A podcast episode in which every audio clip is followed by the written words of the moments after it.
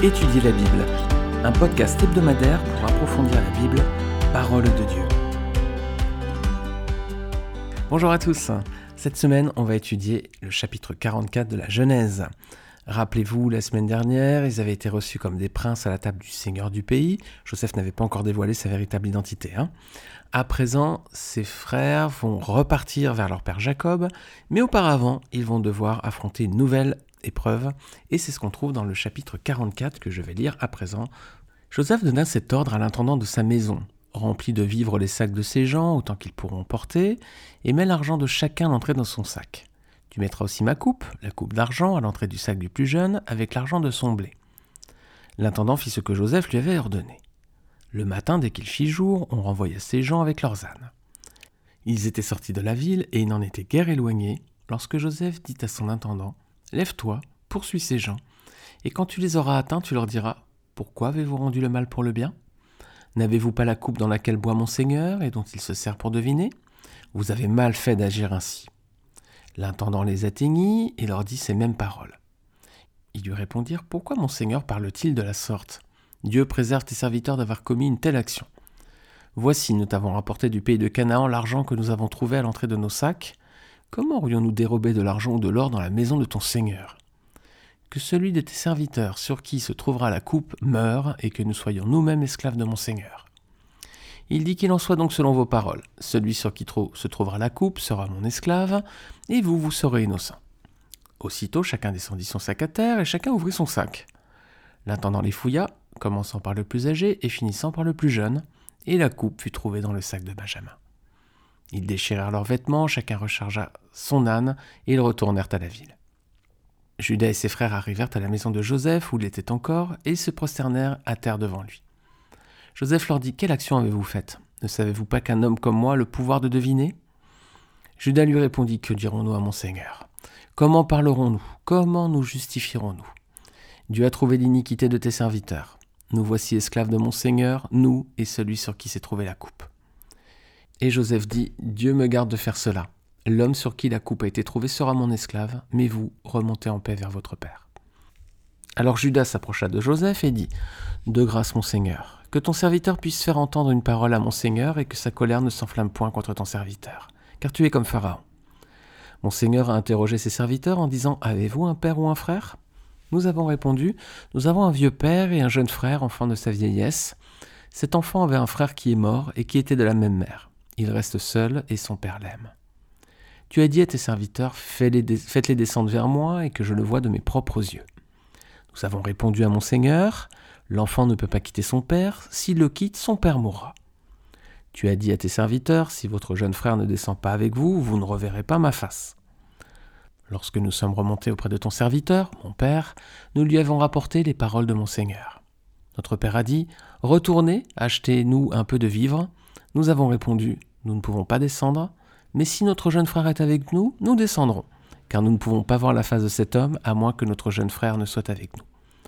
Ton serviteur notre père nous a dit, vous savez que ma femme m'a enfanté deux fils. L'un étant sorti de chez moi, je pense qu'il était sans doute déchiré, car je ne l'ai pas revu jusqu'à présent. Si vous me prenez encore celui-ci et qu'il lui arrive un malheur, vous ferez descendre mes cheveux blancs avec douleur dans le séjour des morts.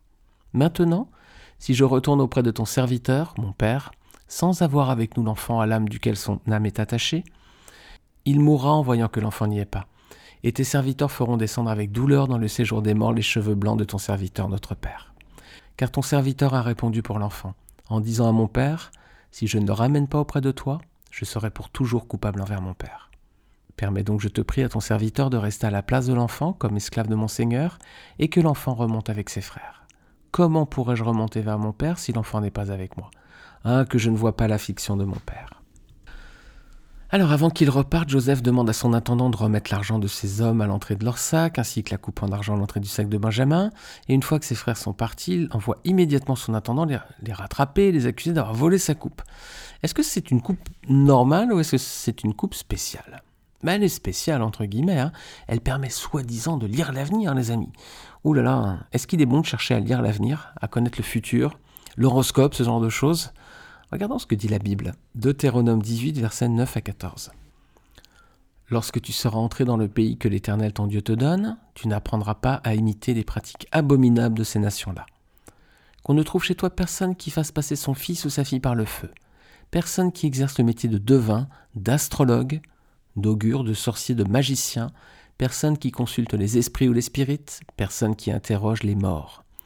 En effet, celui qui fait cela fait horreur à l'Éternel, et c'est à cause de ces pratiques abominables que l'Éternel ton Dieu va chasser ces nations devant toi. Tu seras tout entier à l'Éternel ton Dieu. En effet, les nations que tu vas chasser écoutent les astrologues et les devins, mais à toi, l'Éternel ton Dieu ne le permet pas. Alors je ne sais pas les amis si vous êtes habitués à écouter votre, votre horoscope, les astrologues, à faire appel à des voyants, etc. Si c'est votre cas, fuyez tout ça, hein, clairement. Euh, Dieu est contre cela. Vous êtes en train de provoquer le Seigneur. Il ne veut pas du tout cela. Pas d'astrologie, pas d'horoscope, pas de devin, pas d'interroger de, des morts ou je ne sais quoi. Tout ça, Dieu le condamne. Il a tout ceci en horreur. Voilà, j'espère que c'est clair pour euh, chacun d'entre nous. Alors, l'intendant va obéir sans discuter, il les rattrape, il les accuse de vol. Qu'est-ce qu'ils répondent ben, Ils se déclarent innocents. Hein ils se justifient en rappelant qu'ils avaient rapporté l'argent trouvé dans leur sac la première fois. Hein et puis ils vont prouver leur bonne foi en disant qu'ils sont prêts à voir mourir celui qui a fait ça. Et même, encore plus fort, à devenir aussi esclaves eux-mêmes si c'était vrai. Rappelez-vous un petit peu une personne qui semble avoir à voler un objet, qui est proche d'être démasqué, quelqu'un qui prend sa défense en disant que cette personne devait mourir si c'était vrai. Ça vous rappelle une autre histoire qu'on avait vue dans la Genèse? C'était Rachel avec Jacob et Laban lorsqu'elle avait volé les téraphimes. Vous relirez Genèse 31, versets 26 à 32 si vous voulez, ou sinon je vous mets l'épisode du podcast où nous l'avions traité euh, tout en bas en commentaire. Alors pourquoi avoir rendu le mal pour le bien? Voilà la question qui est posée. Est-ce que c'est bien, les amis, de rendre le mal pour le bien? Bah, Tout simplement aussi, comment avez-vous agi la dernière fois qu'on vous a fait du mal? Comment est-ce qu'on a agi? Hmm, Si on nous rappelait. La dernière fois que quelqu'un nous a fait du mal, quelle a été notre réaction, les amis? Eh bien, il y a des conséquences lorsqu'on veut se venger. Regardez avec moi Proverbe 17 à 13. De celui qui rend le mal pour le bien, le mal ne quittera point la maison. Voilà, il y, a des conséquences. Hein. Si on n'a pas un esprit de paix, si on a un esprit de vengeance, ben, le mal va rester là en permanence dans notre vie. Ne rendons pas le mal pour le bien, rendons plutôt le bien pour le mal. Alors qu'est-ce qu'il répond l'intendant? Il approuve, hein. il dit oui, oui, d'accord, alors qu'on fasse comme vous avez dit. Toutefois, est-ce qu'il dit qu'il va faire exactement comme ils avaient proposé? Non. Il dit que le coupable sera son esclave et que les autres seront libres. Eux, ils disent, voilà, la personne coupable doit mourir et nous serons tes esclaves. Et lui dit, d'accord, on va faire comme vous dites, euh, la personne sera mon esclave et vous serez libre. C'est pas ce qu'ils avaient dit. Hein. Mais bon, il connaît la vérité de cette histoire, il sait qu'ils sont innocents, hein. il, sait, il sait ce qui se passe en, coulisses. Hein. Et il veut visiblement pas faire mourir Benjamin, quoi, parce qu'il sait que ce serait injuste. Alors, verset suivant, 11 à 13, la coupe, aïe aïe aïe, elle est trouvée dans le sac de Benjamin, ils vont déchirer leurs vêtements, bon ça c'est une pratique juive, hein, en signe de deuil, et ils repartent vers la ville. Alors, ils sont à présent amenés devant Joseph, et qu'est-ce qu'il leur dit Joseph, versets 14 et 15 Qu'avez-vous fait? Ne savez-vous pas qu'un homme comme moi a le pouvoir de deviner l'avenir? Est-ce que Joseph, les amis, avait le pouvoir de deviner l'avenir? Ah, ah, c'est comme ça en tout cas que devaient le voir les, Égyptiens. N'oublions pas que Joseph avait expliqué les rêves de Pharaon, mais lui, Joseph, il sait très bien que c'est Dieu qui lui donnait l'explication, évidemment. Hein. Là encore, si vous voulez relire cet épisode, quand euh, il avait expliqué les rêves de Pharaon, je vous remets le lien en bas de ce podcast. Alors, qui est-ce qui va répondre à Joseph? C'est Judas. Voilà, Judas à présent. Rappelez-vous de ce qu'on avait vu au chapitre précédent. Genèse 43, versets 8 et 9. Jacob avait demandé à ses enfants de retourner en Égypte car il n'avait plus rien à manger, et c'est Judas qui s'était porté garant de Benjamin pour le voyage. Alors c'était pas Ruben qui s'était porté garant, euh, contrairement au chapitre précédent, chapitre 42. D'abord c'était Ruben qui s'était porté effectivement garant, puis Jacob n'avait pas écouté. Ensuite, Genèse 43, c'est Judas qui avait pris euh, la parole, qui avait pris le leadership en fait. Hein. Alors pourquoi est-ce que c'est Judas? Alors c'est pourtant pas lui le suivant dans la lignée en termes de droit d'aînesse, on l'avait vu la dernière fois dans l'épisode précédent. D'abord il y a Ruben, mais Ruben, il n'avait pas réussi à convaincre son père. Siméon, il est en prison. Et normalement, c'était Lévi. regardons comment est formulé le verset 14. Regardez du chapitre là qu'on vient de lire, hein, Genèse 44. Judas et ses frères arrivèrent à la maison de Joseph. Ah, c'est Judas qui est clairement évoqué ici. Judas et ses frères. Eh, la Bible là met en avant ce personnage dans cette histoire. Hein. C'est clairement le leader. Hein. Alors je vous l'ai dit à l'épisode précédent, quand on va étudier le chapitre 49, on va voir pourquoi c'est lui qui prend le leadership et en même temps on verra ses traits de caractère. On revient au verset 16 à présent, c'est la suite du texte. Que dit Judas? Bah, il n'a pas d'argument en fait. Hein. Par contre, il dit que Dieu a découvert la faute de tes serviteurs. De quelle faute il s'agit ici là? Certainement d'avoir jeté leur frère Joseph dans une citerne puis l'avoir fait passer pour mort parce que là il dit Dieu a découvert la faute de tes serviteurs, ce serait vraiment de ton serviteur, peut-être Benjamin, mais pas des serviteurs. Donc euh, là il est en train de confesser sa faute en fait. Hein. Ils comprennent hein, clairement que ce qu'ils vivent est une réponse du Seigneur à leur acte euh, terrible et redoutable hein, qu'ils avaient commis autrefois. Mais oui les amis, Seigneur laisse pas les choses impunies. Regardez Naoum, chapitre 1er, verset 3. Naoum, un petit prophète qu'on lit très rarement. Alors Naoum nous dit, L'Éternel est lent à la colère, il est grand par sa force, il ne laisse pas impuni. Voilà, le Seigneur est juste, les amis, il ne laisse pas impuni. Hein. Euh, si nous avons commis une faute, ben le Seigneur veut qu'elle soit payée, réparée. Hein. Regardez Proverbe 11, 21 aussi. Certes, le méchant ne restera pas impuni. Hein. Voilà. Mais oui, les amis, si on a commis quelque chose, un péché, il faut qu'il soit payé. Dieu ne laisse pas le péché impuni. Si on agit mal, Dieu nous punira. Alors il faut toutefois faire une distinction entre deux choses, entre une erreur et une faute. Une erreur, c'est quelque chose qui est involontaire. Alors là, Dieu ne va pas punir forcément, il va nous instruire à travers celle-ci. On peut commettre une erreur, Dieu va nous ouvrir les yeux pour nous faire comprendre qu'il ne faut pas faire ça. Ça, c'est une erreur. Une faute, c'est l'inverse, elle est volontaire. L'erreur est involontaire, la faute est volontaire. Elle est faite en pleine conscience du péché, on sait que c'est pas bien, on le fait quand même. Alors là, Dieu va punir parce que c'est juste, les amis, tout simplement. Là, c'est juste et Dieu va punir. Donc les amis, attention entre une faute et une erreur. Si c'est une erreur, c'est involontaire, Dieu va nous instruire. Si c'est une faute, elle est volontaire, Dieu va nous faire payer. Mais heureusement, les amis, Dieu a trouvé une solution pour nos fautes et nos erreurs. Et ça passe par le sang de Jésus-Christ sur la croix. Voilà, il faut passer par le sang de Christ, il faut demander pardon à Dieu pour nos fautes, nos erreurs. Christ les a payées sur la croix. On n'a pas besoin forcément de, les payer à présent. C'est fait, tout est payé. Il faut faire la paix avec Dieu par le sang de Christ, par son corps donné sur la croix. Et Dieu efface tout ça et à présent il nous donne une nouvelle vie, c'est ce qu'on appelle être né de nouveau, comme Jésus le dira à Nicodème. Vous trouverez cet épisode dans les évangiles. À présent on peut vivre une nouvelle vie. Et eh ben des erreurs, on en fera peut-être encore, mais surtout, il ne faut pas faire de fautes, les amis. Il ne faut plus pécher à présent. Il faut vraiment avoir une vie droite avec lui. Alors à présent, bah, les frères de Joseph, bah voilà, ils disent, bah, on est tous des esclaves. Hein, voilà. Et que va répondre Joseph? Que Dieu me garde de faire cela. C'est l'homme sur qui on a trouvé la coupe qui sera mon esclave. Quant à vous, remontez en toute tranquillité vers votre Père. Verset 17.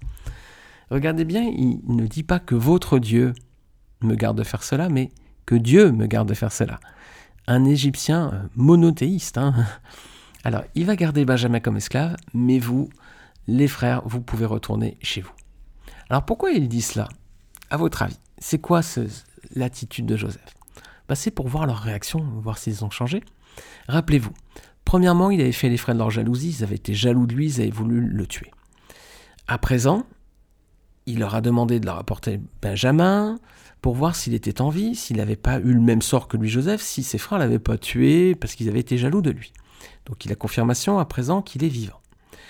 Ensuite, ce frère Benjamin, il l'a honoré dans tous ses frères, c'est ce qu'on a vu le chapitre précédent, en lui donnant cinq fois plus à manger durant le banquet pour susciter leur jalousie et voir comment ils allaient réagir. Maintenant, il leur tend un piège. L'enfant reste esclave en Égypte et eux, ils peuvent repartir. Ils ont juste à rentrer maintenant chez Jacob, raconter la même chose qu'au temps où ils ont vendu Joseph, et tout va bien, le problème est réglé. Là, ils sont clairement mis à l'épreuve. Hein. Waouh Alors, qui va prendre la parole? Bah, regardez bien qui prend la parole, qui va défendre la, cause. C'est Judas, une fois encore. Hein. Il va expliquer la situation, il va présenter toute l'histoire passée actuelle. Il va. Est-ce qu'il explique bien la situation? Oui, clairement. Est-ce qu'il dit toute la vérité? En revanche, non. Regardez versets 27 et 28. Et il dit Ton serviteur, notre Père, nous a dit Vous savez que ma femme m'a donné deux fils. L'un est parti de chez moi. Je pense qu'il a dû être mis en pièces car je ne l'ai jamais revu. Alors, il dit pas tout ce qui s'est passé réellement. Il arrange l'histoire à sa façon. Sans toutefois vraiment mentir, il dit voilà, euh, parti il fait parler son père en disant elle est partie de chez moi, je pense qu'il a dû être mis en pièces. Voilà. Il, il contourne le truc, il raconte une histoire là mais une vérité à 50%, eh bien un mensonge à 100% les amis, c'est une demi-vérité, donc c'est un vrai mensonge complet. Donc ne jouez pas, ne jouons pas avec la vérité et avec les sous-entendus, les malentendus. Une vérité à 50% est toujours un mensonge à 100%. Alors pour finir, Judas va proposer un accord, un deal, regardez, qu'est-ce qu'il propose? Bah De prendre la place de Benjamin comme esclave et de le laisser repartir vers son père Isaac. Il prend la place en fait de, son frère. Pourquoi il fait ça à votre avis? Bah Parce qu'il sait bien que Jacob ne survivrait pas à la perte de Benjamin. Hein. Jacob, il, avait son favoritisme. Hein. D'abord c'est Joseph, ensuite c'est Benjamin, qui survivrait pas à la perte de Benjamin, le fils qu'il avait eu avec Rachel. Donc la proposition de Judas a un objectif, c'est de ne pas être responsable du chagrin de son père. Et les amis, Bien des années plus tard, il y a un autre homme qui va avoir la même attitude, qui va se donner pour rendre les autres libres, c'est Jésus-Christ, hein, le rejeton de la tribu de Judas. Judas euh, a voulu prendre la place, a été disposé à prendre la place de Benjamin, pour payer à sa place hein, le, prix, la conséquence de, sa faute. Jésus-Christ lui l'a fait par amour pour nous, pas seulement pour ne pas voir son père triste, hein, comme Judas. Judas, lui, son but, c'était de ne pas voir mourir son père. Et eh bien lui, Jésus, l'a fait par amour pour nous. C'était pas pour son père, c'était pour nous. Il l'a fait pour que nous puissions être réconciliés avec son Père, justement, et que nous puissions ensuite gagner la vie éternelle. Alors si vous n'avez pas encore fait la paix avec Dieu, vous pouvez le faire encore une fois à travers Jésus-Christ, lui qui s'est donné par amour pour nous, qui a pris notre place, qui a payé à notre place le prix de notre condamnation. À présent, les amis, on est à un tournant de l'histoire. Là, c'est le point culminant. C'est l'intensité maximale. On a Joseph d'un côté, ses frères devant lui. Qu'est-ce qui va se passer? Eh bien, on va le voir la semaine prochaine dans le prochain épisode. Voilà.